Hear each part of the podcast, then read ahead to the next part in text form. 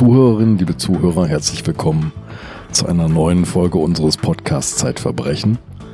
Wir haben Ihnen versprochen, Sabine Rückert und ich, wir erzählen Ihnen die Geschichte von Peter W. weiter. Ich sitze im Büro von Sabine Rückert, stellvertretende Chefredakteurin der Zeit und Herausgeberin von Zeitverbrechen.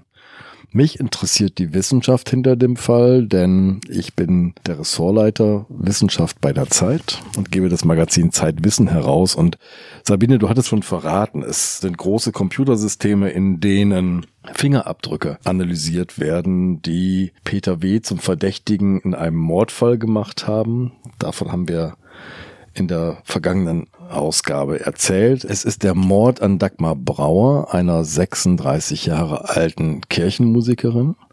Wir werden in dieser Folge jetzt aufdecken müssen, warum wir den Fall begonnen haben mit dem Mord an Meta Klingenbeil, einer 76 Jahre alten Rentnerin und wie das zusammenhängt. Und wir haben schon gesprochen über die Kindheit von Peter W., dem Täter in diesen beiden Fällen eine grausame Kindheit mit einem grausamen Vater. Stiefvater. Stiefvater. War nicht sein echter.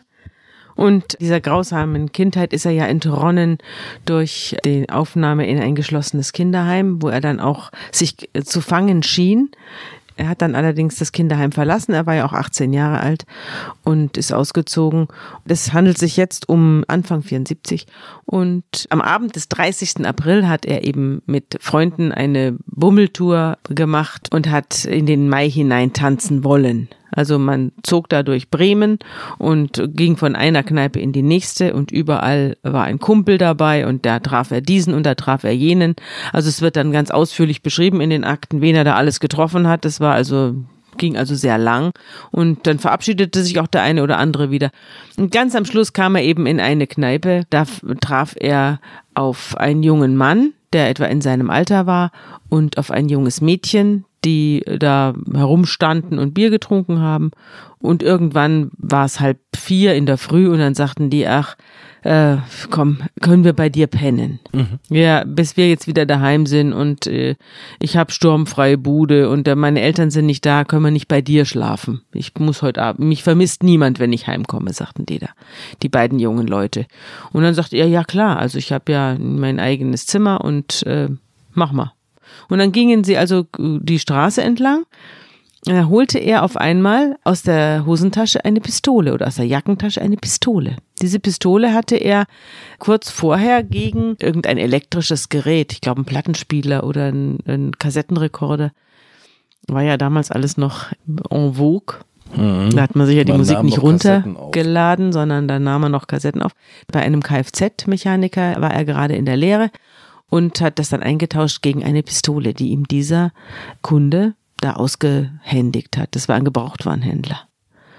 Und dann war er also bewaffnet und es war eine Walter PP. Und er schoss auf einmal mitten in die Nacht hinein. Und die anderen beiden fanden das offenbar komisch. Also man hat da herumgeschossen, nachts um halb fünf. Und die gingen dann trotzdem mit ihm in die Wohnung und da sagte er noch zu ihnen, ja, zieht mal die Schuhe aus, ich möchte nicht, dass jemand im Haus aufwacht, es müssen ganz leise sein, ich wohne hier zur Untermiete. Und dann gingen, schlichen also alle drei rauf und dann schlich er auch noch runter, wieder zurück und machte Kaffee und dann haben sie nachts noch Kaffee getrunken und haben dann noch Kuchen gegessen, den er noch irgendwie übrig hatte. Und dann haben sie sich hingelegt der Gastjunge Andreas hieß der und das Mädchen Petra hieß die, legten sich dann auf die Couch. Er hat ihnen das bezogen, das Bett, und legte sich dann auch in sein Bett rein und ist dann wieder aufgestanden. Als sie noch beim Kaffeetrinken saßen, hat er durchs Fenster rausgeschossen, fällt mir gerade noch ein. Er hat also einen zweiten oder dritten Schuss abgegeben mhm.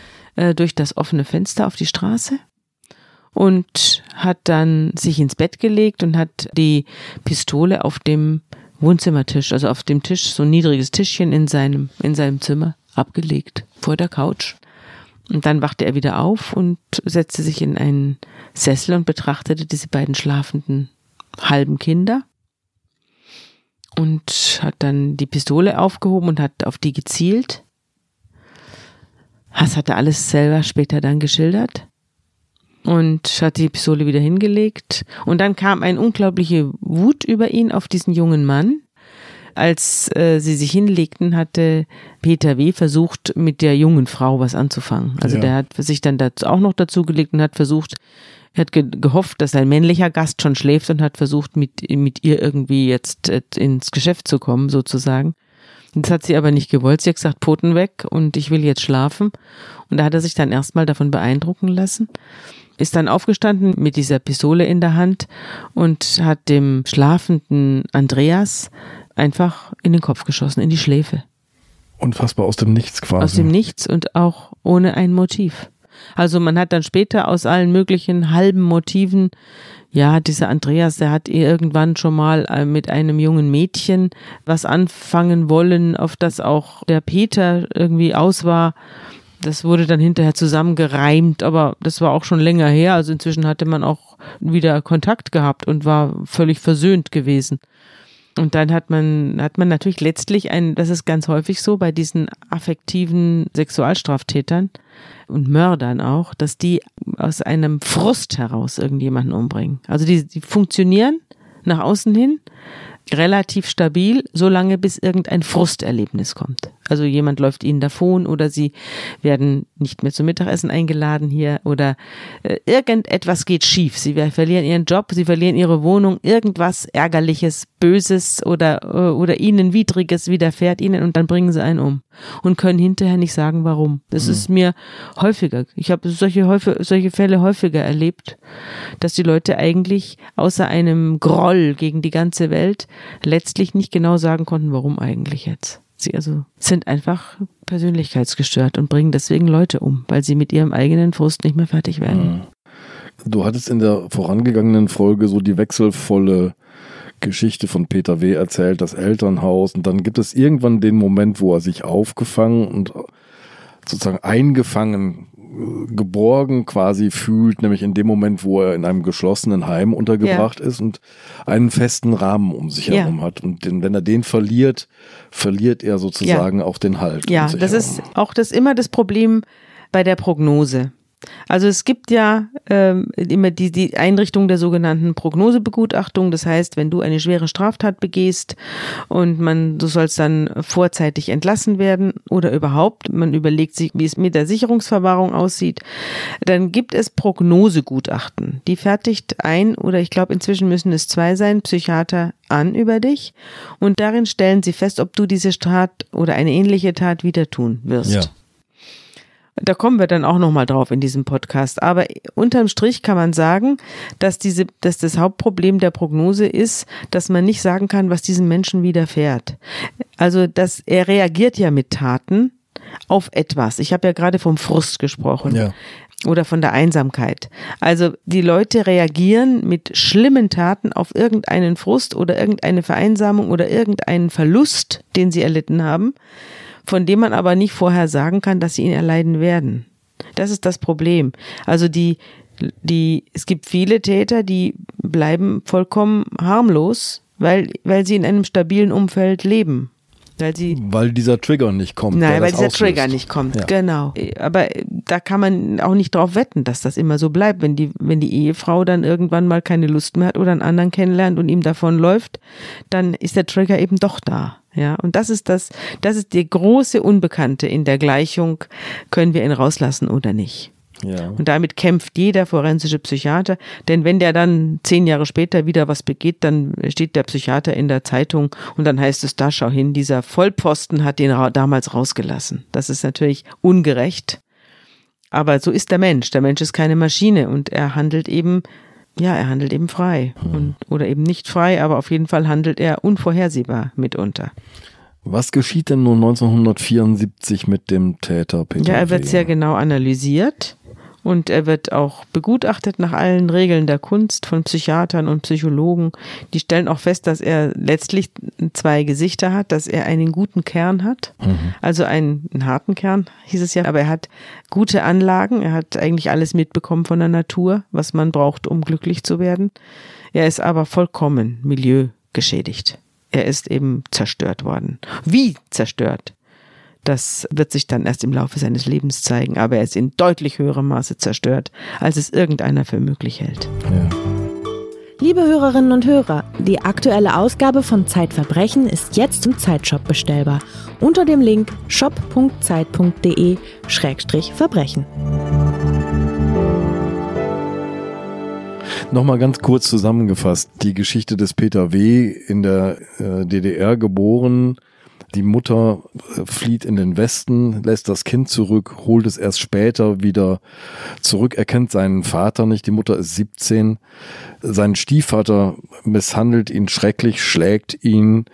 Er kommt ins Heim, er entwischt aus diesem Heim, er gerät ins äh, Frankfurter Drogen- und Homosexuellen- und Strichermilieu hinein. Also die Vorschädigung kann man sich tatsächlich gut vorstellen. Ja. Er wird dann eingesperrt, bekommt acht Jahre Jugendstrafe, zehn Jahre wäre das Maximum gewesen für Mord. Und er ist auch 18. Man hätte ihn auch nach Erwachsenenstrafrecht bestrafen können.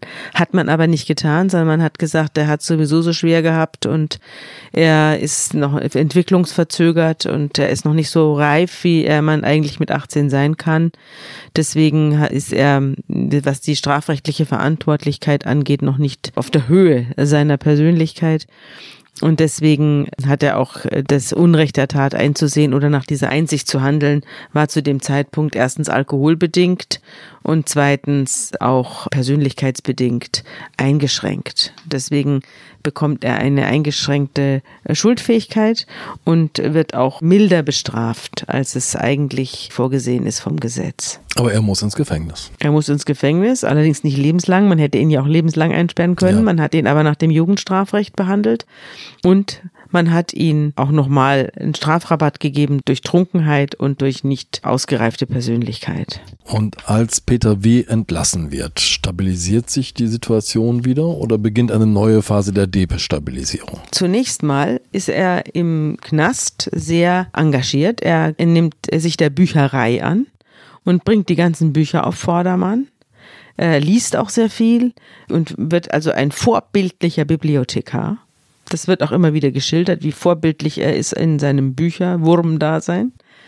Dann macht er die Ausbildung zu Ende, er wird Geselle. Er beginnt das Orgelspiel und zwar in intensiver Form und kommt auch da zu erstaunlichen Leistungen.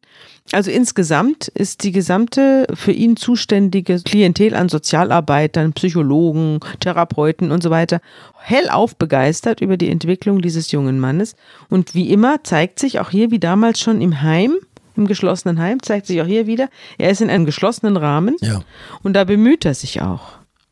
Er bemüht sich und er findet sich ein. Er hat einen verantwortungsvolle Posten. Er wird auch gewählt zum Gefangenensprecher und weiß der Teufel was. Also er ist ein leuchtendes Vorbild für alle, die da sonst noch einsitzen. Und man beschließt daher, ihn nach zwei Dritteln der abgesessenen Zeit rauszulassen. Also acht Jahre hat er bekommen und äh, nach sechs Jahren lässt man ihn dann raus.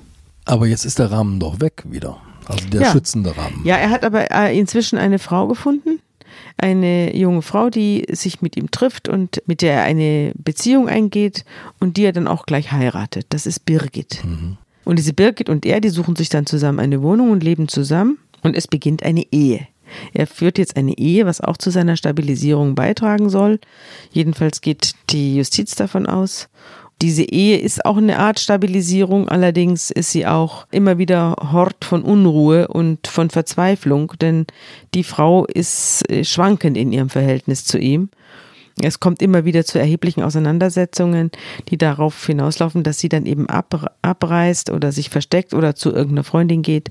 Und das führt dann bei ihm eben immer wieder zu Krisen. Und Birgit hat auch keine einfache Vorgeschichte. Ja, die könnte ich eigentlich jetzt erzählen. Ja.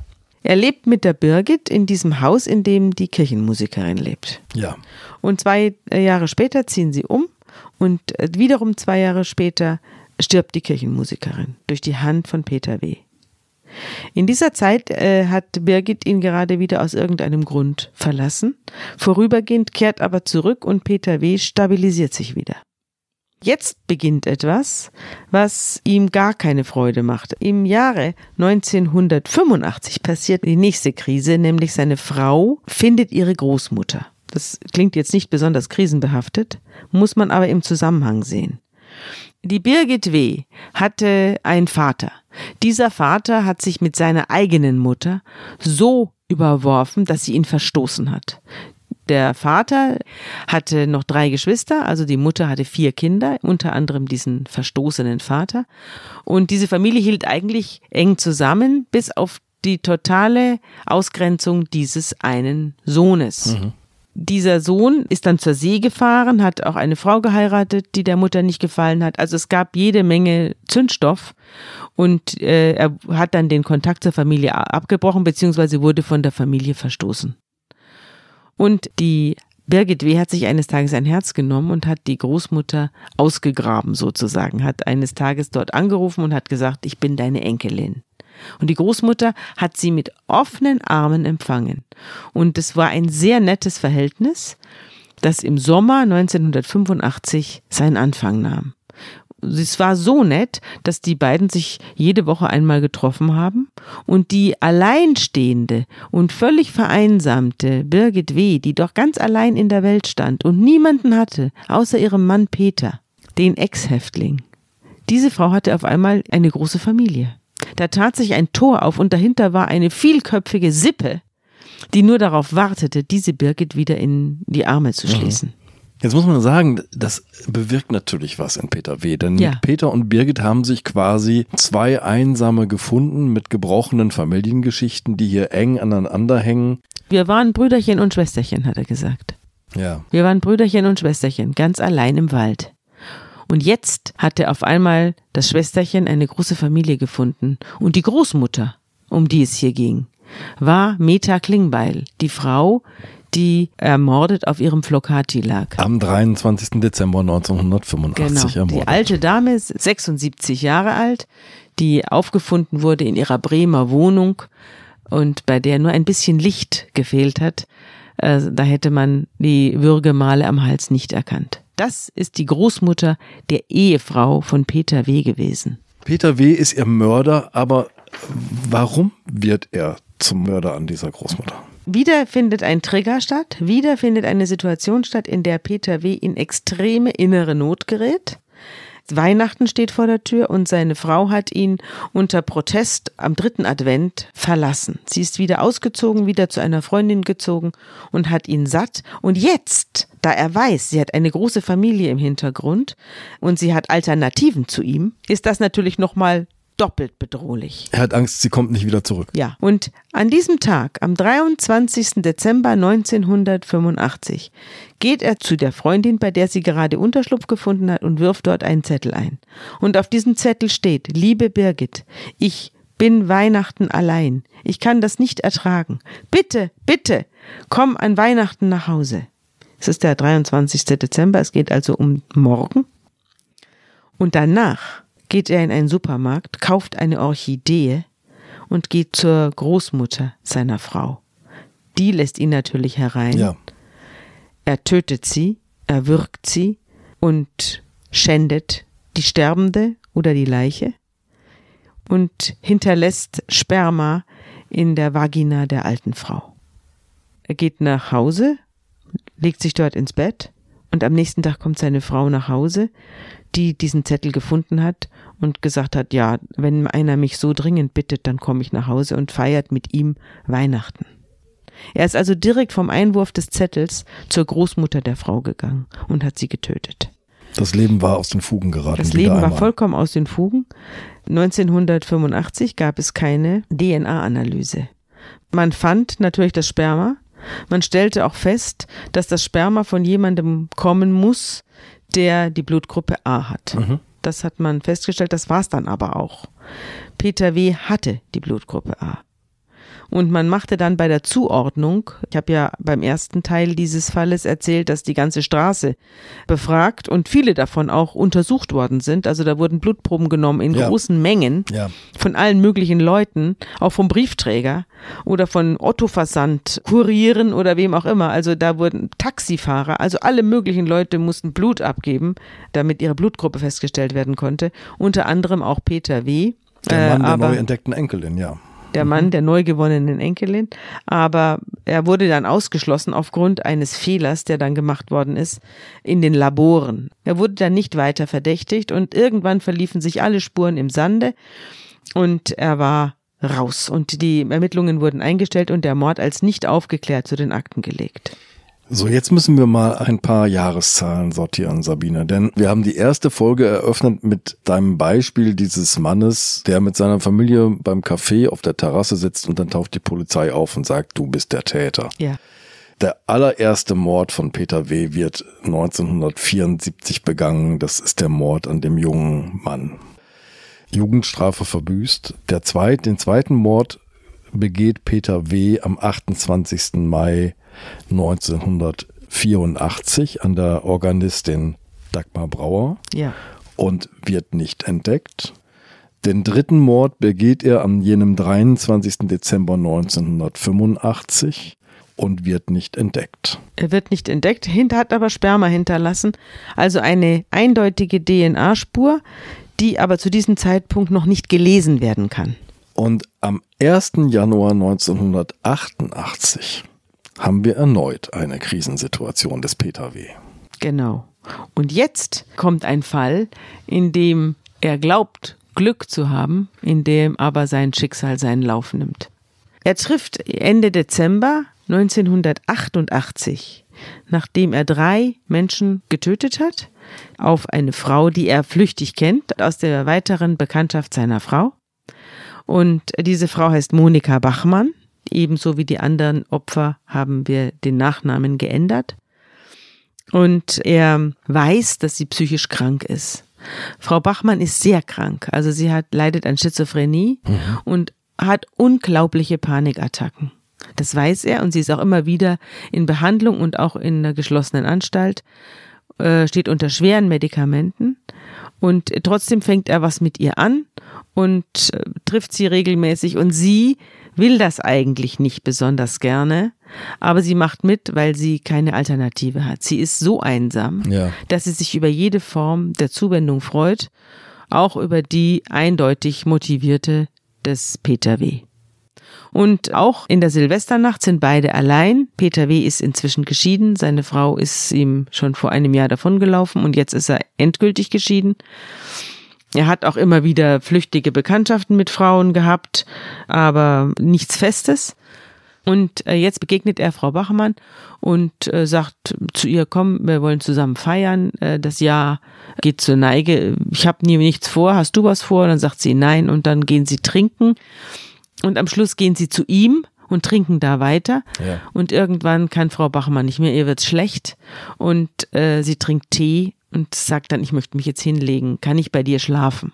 Ich möchte nichts von dir, aber ich würde gern hier schlafen, weil ich habe immer so Angst, wenn ich alleine bin. Und ich wäre gerne in Gesellschaft. Und dann sagt er, ja, ja, und äh, leg dich hier zu mir ins Bett rein. Und kaum liegt sie im Bette, da beginnt er sie an zu grapschen und will was von ihr. Und sie will aber nicht. Ihr Sie ist nicht wehrt gut. sich, ja. Und nachdem er massiver wird, wehrt sie sich stärker und irgendwann äh, wirft sie ihm bei der allgemeinen Gegenwehr einen Blumentopf um. Und das ärgert ihn unglaublich, unglaublich. Und da kriegt er so einen Hass, dass er sie würgt, bis sie das Bewusstsein verliert. Und dabei hat sie einen Stuhl und einen Urinabgang. Das ist ganz häufig so, wenn du jemanden so an den Rand des Todes bringst. Also viele Leute, die so äh, gewirkt werden, sind hinterher auch geistig behindert, weil, das, weil die Sauerstoffzufuhr im Gehirn unterbrochen wird. Ja, das Gehirn ist geschädigt Ja. Ja. sie scheint es zu überstehen, aber sie verliert das Bewusstsein und dadurch auch die Kontrolle über ihre Schließmuskel. Und als sie wieder zu sich kommt, merkt sie, dass sie abgeduscht wird. Also er schleppt sie ins Bad und putzt sie da und umschickt sich dann an, sie zu vergewaltigen. Und als sie das mitkriegt, kehrt ihre, ihre Lebensgeister kehren zurück und sie wehrt sich so unglaublich Ja. dagegen, dass er irgendwann tatsächlich aufgibt und sie gehen lässt und ihr noch blöde alte Schnäpfe nachruft. Und sie geht nach Hause und muss sich erstmal fassen, was sie da erlebt hat und äh, geht zur Polizei. Wenn man dieses Protokoll durchliest, was diese Frau da erzählt, das ist so unvorstellbar, wie die von ihrer Todesnot erzählt. Das ist eine der eindrucksvollsten Protokolle, die ich in meinem ganzen Leben gelesen verfolgt mich richtig. Das ist so schrecklich. Diese absolute Angst und diese Not. Und wenn man keine Luft bekommt, dann ist man wieder ohnmächtig, dann kommt man wieder zu sich. Dann merkt man, es ist alles verunreinigt. Das ist so schrecklich. Und das beschildert sie sehr eindrucksvoll und sehr genau bei ihrer Aussage bei der Polizei. Und Peter W. lässt ja nicht von ihr ab. Er, Nein, er, hört er, er nicht säubert auf. sie ja, um er hört sie. nicht auf. Ja. Er ist wie besessen. Und er wird dann auch vernommen.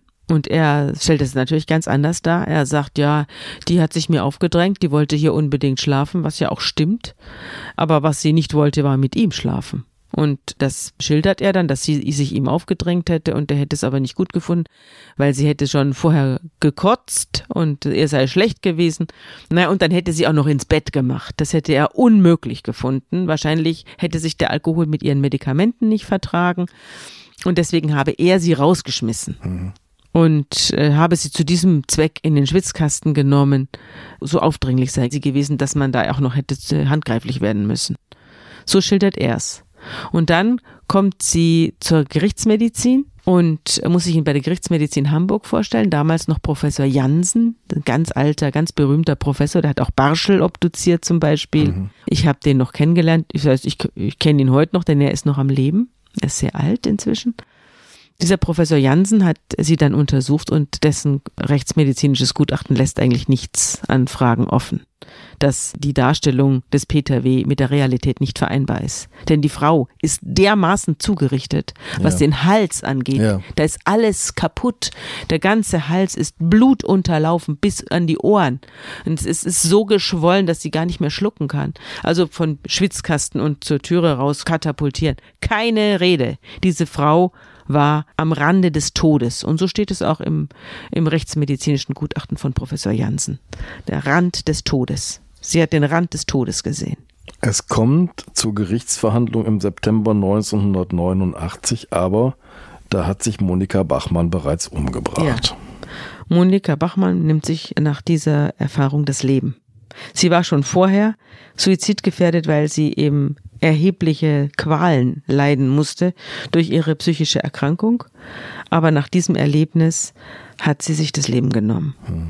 Und es gab also keine Opferzeugin mehr in diesem Prozess. Und Peter W. streitet vor Gericht weiterhin vehement alles ab. Ja, das hätte ihm gar nicht viel geholfen, denn die rechtsmedizinische Untersuchung und die unglaublich eindrucksvolle Aussage, schriftliche Aussage der Opferzeugin bei der Polizei, die hätten ihn locker lebenslang hinter Gitter bringen können. Und dennoch kommt es nur zu einer Bewährungsstrafe. Es kommt zu einer Bewährungsstrafe und da sieht man, das war nun, ich hab, bin der Sache auch nachgegangen. Also im Prinzip war es ja ein versuchter Mord. Ja. Hätte man ohne weiteres als versuchten Mord einordnen können juristisch. Das Landgericht Bremen hat damals aber die Sache als versuchte Vergewaltigung eingestuft und hat ihn, jetzt sind wir wieder bei den berühmten Einschränkungen der Schuldfähigkeit, hat ihm dann eine eingeschränkte Steuerungsfähigkeit äh, aufgrund von übermäßigem Alkoholgenuss In der eingeräumt. Silvesternacht, ja. Ja, also wieder das übliche Muster. Hat zwar gesehen, dass er früher schon mal einen erschossen hatte, dass er inzwischen zwei Frauen umgebracht hatte, davon weiß ja niemand was. Aber man weiß, dass er eben 1974 jemanden erschossen hat. Das weiß das Gericht zu diesem Zeitpunkt. Sagt aber, naja, es ist lange her. Und, und bewertet das alles. Und da muss ich jetzt nun wirklich sagen, das war eine, eine echt richtig patriarchalische Entscheidung. Ich bin ja nicht äh, schnell bei der Hand mit solchen Sachen. Ich finde ja, dass man oft patriarchalische Entscheidungen äh, vermutet, wo ich sie noch lange nicht sehe. Aber hier sehe ich sie auch. Das waren ähm, drei ältere Herren, die da saßen und die haben sich gedacht, na, die soll, die Gute soll sich mal nicht so anstellen. Äh, Sie selber konnte ja keinen ein- persönlichen Eindruck mehr vermitteln. Und dann hat man ihn davonkommen lassen. Man hat ihn richtig davonkommen lassen mit einer Freiheitsstrafe von zwei Jahren, die auf Bewährung ausgesetzt wurde. Und äh, hat, man hat gesagt, naja gut, wenn du dich drei Jahre lang gut benimmst, dann soll, lassen wir es jetzt auch wieder gut sein. Und da hat er sich natürlich sehr drüber gefreut. Es schien auf den ersten Blick ein großes Glück für ihn zu sein. Auf den zweiten Blick war es sein Untergang. Also Frau Bachmann bedeutete für Peter W. den Untergang. Denn jetzt waren seine Fingerabdrücke und seine DNA und all diese Dinge, er war er- erkennungsdienstlich behandelt worden. Vollständig erfasst. Ja, und das wird ja bei Jugendstrafen nicht getan. Also du wirst zwar auch erkennungsdienstlich behandelt, aber du, diese ganzen Sachen müssen gelöscht werden. Ah, daher war er von der Tat von 1974 mit seinen Fingerabdrücken noch nicht in der Datenbank. Nein. Erst hast, Monika Bachmann bringt ihn. Wenn in du diese ein, wenn du Datenbank. ein jugendlicher Täter bist, ein jugendlicher Straftäter und du wirst nach dem Jugendstrafrecht verurteilt, dann gelten für dich besondere Regeln, nämlich die der Erziehung, der Besserung und Erziehung. Die Jugendstrafe ist keine regelrechte Strafe, also keine richtige Strafhaft, sondern es ist ein aus der Gesellschaft herausnehmen zum Zwecke der Besserung und Erziehung. Ja. Und der Jugendliche soll eine neue Chance bekommen, sich wieder in die Gesellschaft hineinzufinden, weil es eben viele Jugendliche gibt, die sich verirren in diesem Alter, vielleicht nicht gerade mit Mord, aber äh, insofern ist er schon ein extremer Fall. Aber viele richten in dieser Zeit schlimme Sachen an und werden aber trotzdem nachher noch brave Bürger. Das ist ein ganz, ganz hoher Prozentsatz. Deswegen ist man sehr vorsichtig mit der Be äh, Verurteilung von Jugendlichen. Hier aber hat man es jetzt mit einem Erwachsenen zu tun. Und jetzt liegen diese ganzen Erkenntnisse über ihn, diese erkennungsdienstliche Behandlung, die liegt in den Archiven der Polizei und wartet. Wartet äh, bis 1995 und dann kommt der Treffer. Das ist echt irre. Der Treffer mit den Fingerabdrücken. Genau.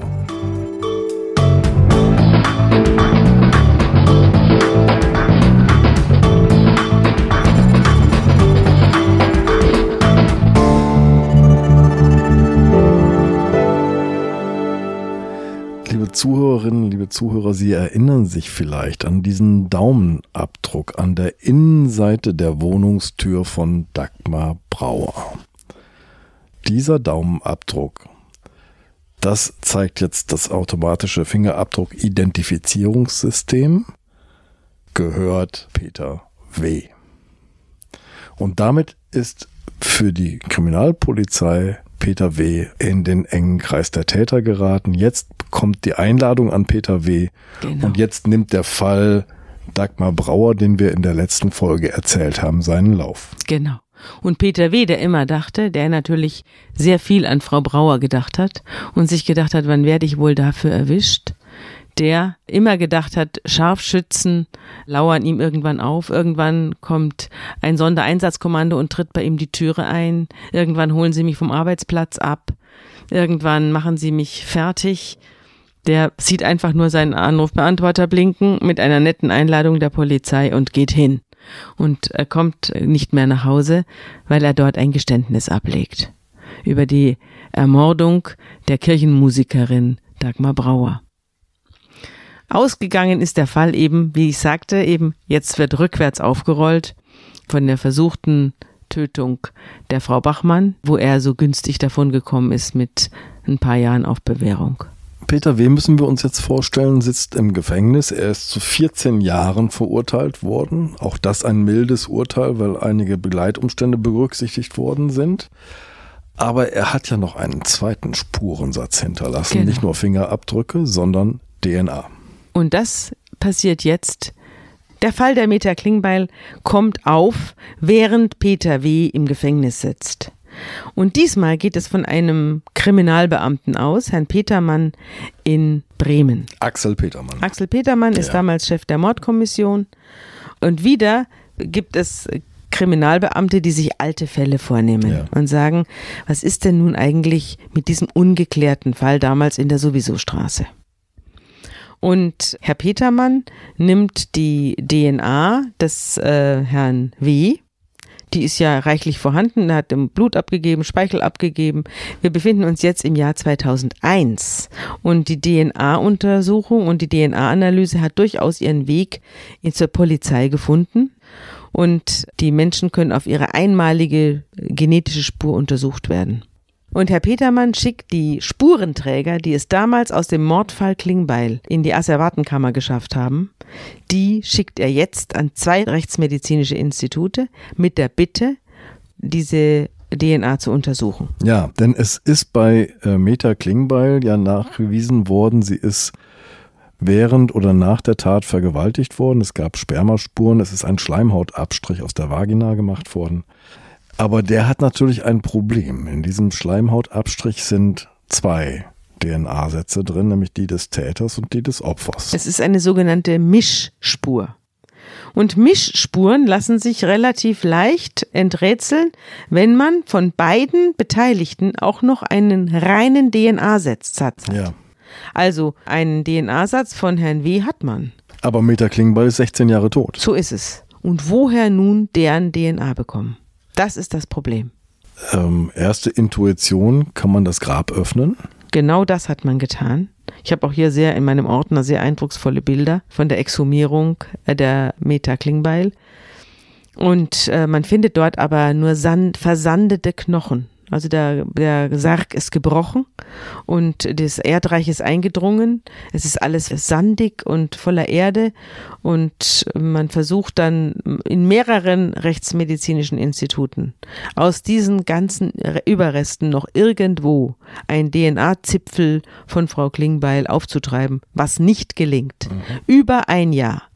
Äh, liegen diese Knochen verteilt auf mehrere rechtsmedizinische und überall wird dran herumgesägt und geschabt, aber man findet nichts. Die DNA ist zu sehr degradiert, wie es heißt, als dass man daraus noch eine Erkenntnis gewinnen könnte. Jetzt muss ich aber unsere Zuhörerinnen und Zuhörer einmal mit in die Gegenwart nehmen, denn wir haben das Jahr 2001, über das wir jetzt erzählen.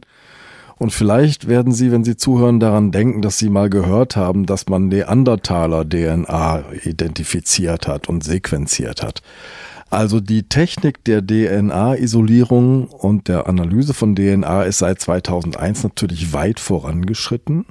Und vermutlich, ich kann das jetzt nur mutmaßen, würde man mit heutigen Methoden auch in diesen Knochenresten, die da noch im Sarg gefunden werden, DNA isolieren können. Damals war das aber nicht möglich. Nein, damals war es nicht möglich.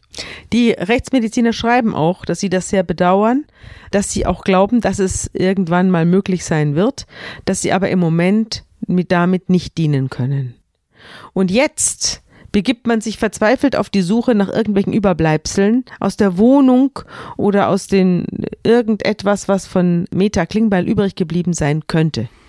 Jetzt müssen wir noch einmal kurz einhaken, das haben wir in der letzten Folge schon gesagt. Mord in Deutschland verjährt nicht und darum werden Beweismittel ewig lange aufgehoben in den Asservatenkammern. Und es findet sich in der Asservatenkammer in Bremen, finden sich noch Reste aus der Wohnung. Nein. Nein? Nein. Sondern? Es ist noch verrückter. Es findet sich nichts und dann kommt ein Fax von der Rechtsmedizin in Hamburg. Die Rechtsmedizin in Hamburg schreibt an die Polizei in Bremen, äh, liebe Polizei, wir haben hier einen Umzug, unser Institut zieht um und bei dem Umzug haben wir festgestellt, hier sind noch ein paar Kisten eines Rechtsmediziners, eines Arztes unseres Instituts, der ist verstorben. Und der hat aber hier in seinem Kämmerchen noch ein paar Kisten. Nee. Da steht Meta Klingbeil drauf. Ich dachte, es wäre die gute Ordnung der Polizei gewesen, die dazu geführt Nein, hat. Nein, das war ein, äh, ein reiner Zufall. Ein Arzt ist verstorben, ein rechtsmedizinisches Institut ist umgezogen, hat neue Räume besiedelt und dabei fielen diese alten Kisten auf. Und da stand Meta Klingbeil drauf und äh, Bremen und deswegen, äh, weil diese ganzen Sachen dort untersucht worden waren in der Rechtsmedizin damals, ist das übrig geblieben und äh, wurde vergessen. Und der Arzt verstarb, sodass sich auch niemand mehr dran erinnert hat. Und auf einmal und da, deswegen sage ich, es ein metaphysischer Fall.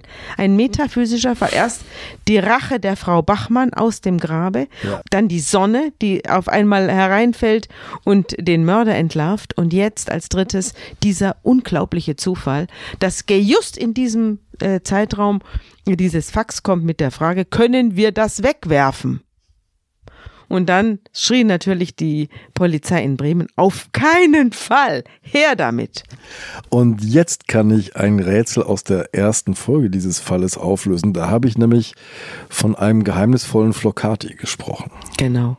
Und von einem geheimnisvollen Gebiss. Ja. Das war nämlich das zweite, wo man drauf was drauf fand. Man fand auf dem Flocati äh, reines DNA von Peter W., nämlich Spermaspuren.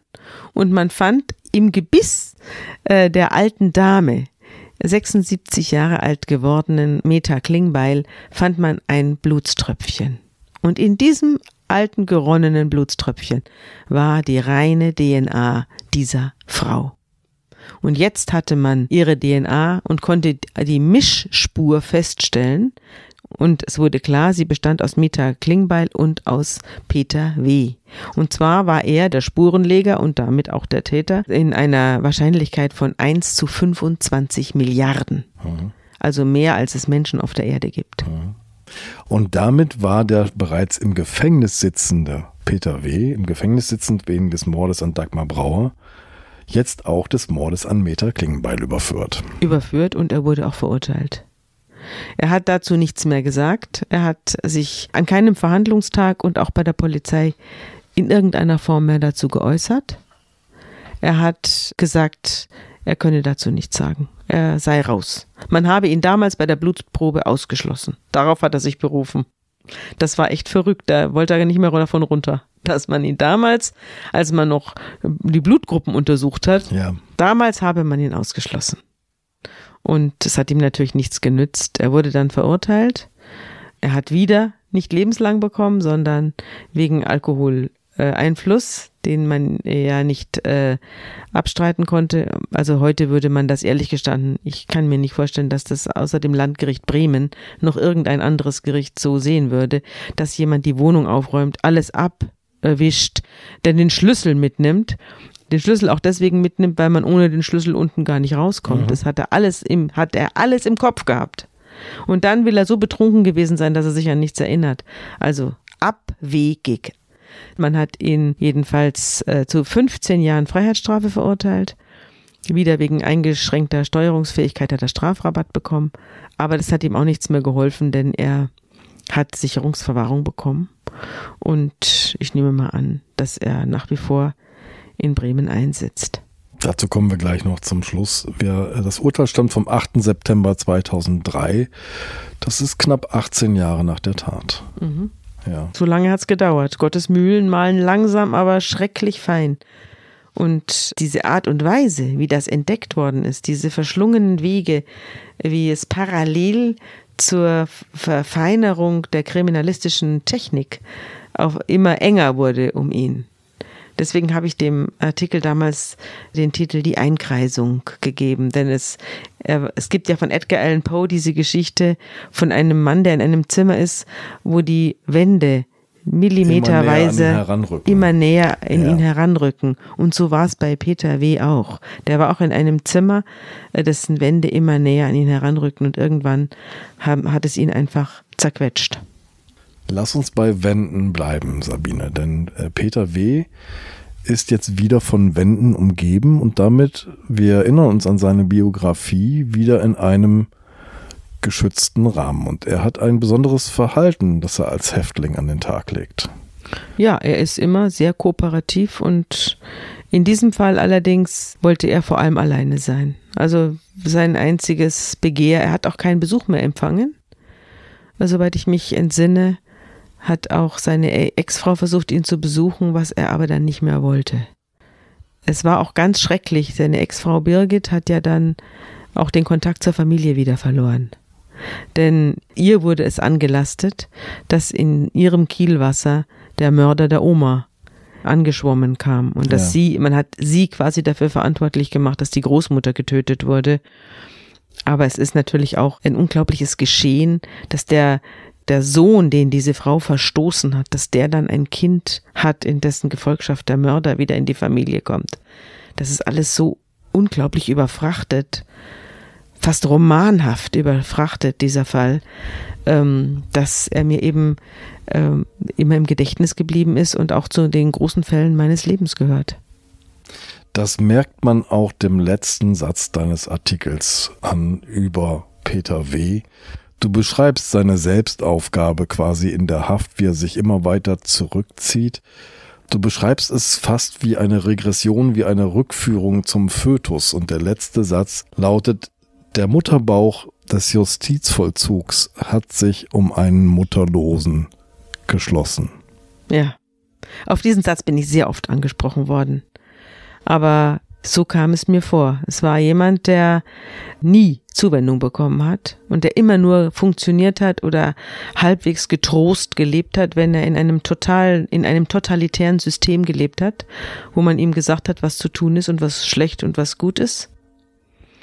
Und da war er jetzt wieder gelandet. Und es war in diesem Moment, als ich mit ihm gesprochen habe und ihn da in der Justizvollzugsanstalt besucht habe, übrigens äh, war ein Wachmann dabei. Also der war nicht nur so zum Anstand aus Anstandsgründen, der war richtig zu meiner Bewachung da, denn man hat dem Peter W. durchaus zugetraut, dass er mir was tut. Während er da sitzt, er hatte nichts mehr zu erwarten. Sicherungsverwahrung. Ja, verlieren. Und da bei solchen Leuten ist die Justiz, der Justizvollzug doch sehr vorsichtig, denn die neigen manchmal zu echten Überraschungstaten. Aber er hat mir nichts getan. Also er, ich hatte den Eindruck, es handelt sich um jemanden, der wie ein Embryo. Es gibt zu festen Zeiten Frühstück, es gibt zu festen Zeiten Hofgang, es gibt zu festen Zeiten Mittagessen. Man weiß, was der Tag bringt und was man zu erwarten hat und um halb elf ist Licht aus. Licht aus, Sabine. Ja. Dankeschön. Tschüss, Andreas.